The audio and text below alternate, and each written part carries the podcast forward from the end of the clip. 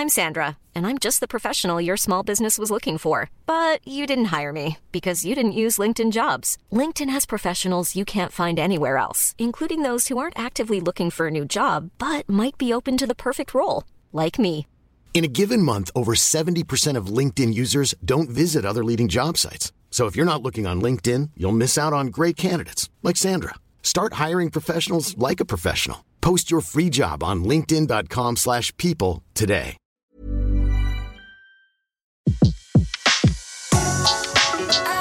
Le meilleur de séances radio est maintenant sur We Love Cinéma. Les secrets du cinéma.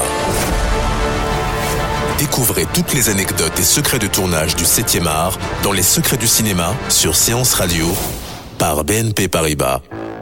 Cette semaine, le cinéma s'empare de l'une des photos américaines les plus populaires. Le célèbre cliché qui immortalise la rencontre entre le président Nixon et Elvis Presley, roi du rock'n'roll. Comment Elvis a-t-il obtenu ce rendez-vous? Pourquoi Nixon a-t-il accepté de le recevoir au pied levé? Les coulisses de cette rencontre très inattendue pour l'époque sont racontées dans le film de Lisa Johnson, Elvis and Nixon. Elvis. Elvis Presley Oui, monsieur, le chanteur. Oh, je sais qui est Elvis Presley. Qui a organisé ce rendez-vous de merde Je suis très inquiet pour la jeunesse de notre pays, alors je souhaiterais monter une opération secrète en tant qu'agent fédéral. Je peux fournir mes propres armes à feu. C'est une vaste connerie. Donc, monsieur le président? Non. N'importe quel électeur adore Elvis.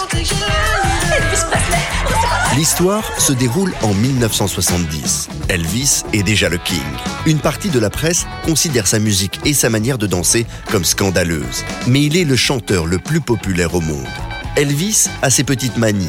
Il collectionne les armes à feu, les badges de policiers et semble détester les hippies, les drogués et les communistes. C'est la raison qui le pousse à se présenter incognito et sans prévenir au portail de la Maison Blanche. Il veut donner une lettre à Nixon, président haï d'une jeunesse américaine qui refuse la guerre du Vietnam. Dans le film, c'est Kevin Spacey qui joue le rôle du président américain. Elvis Presley was um, very concerned about Elvis Presley était très préoccupé par les images des manifestations contre la guerre du Vietnam. Il a alors sauté dans un avion, écrit une lettre de six pages adressée au président Richard Nixon. Il s'est présenté à la porte nord-ouest de la Maison Blanche à 6 heures du matin. uh, Il a demandé à ce que sa lettre soit remise au président des États-Unis, puis est retourné à son hôtel pour attendre la confirmation d'un rendez-vous.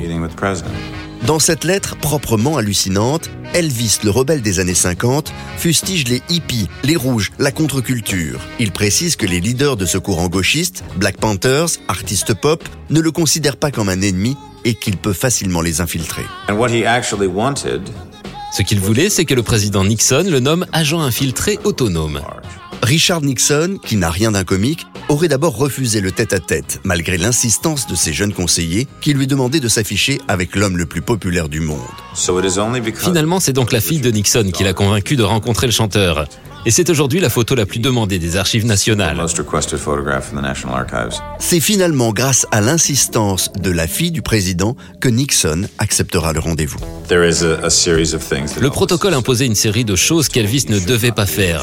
Et bien sûr, il a enfreint absolument toutes ces règles parce que c'était Elvis Presley. L'entretien, qui ne devait pas dépasser 5 minutes, va durer bien plus longtemps. C'est là que la fiction intervient. Que se sont dit les deux hommes Personne ne le saura réellement. very similar views about the world. En réalité, ils partageaient la même vision du monde. Ils venaient du même milieu pauvre, ils avaient eux-mêmes décidé de leur propre destin. Je pense qu'au bout de cette rencontre, Nixon a réellement apprécié Elvis. Elvis Presley est dans la maison Monsieur le président, monsieur Elvis Presley. Faites en sorte qu'on prenne une photo. Pas de photo, pas aujourd'hui. Et que se passe-t-il, nom d'un chien? Alors que certains officiels qualifient Elvis de danger pour la nation, le président Nixon va finalement lui offrir son badge d'officier. Le film raconte cela en détail. Et l'acteur Michael Shannon y campe un Elvis réussi et décalé, tout cela sans jamais chanter une seule chanson du King. C'était Les secrets du cinéma sur Séance Radio, la radio 100% cinéma. Retrouvez l'ensemble des contenus séances radio proposés par We Love Cinéma sur tous vos agrégateurs de podcasts.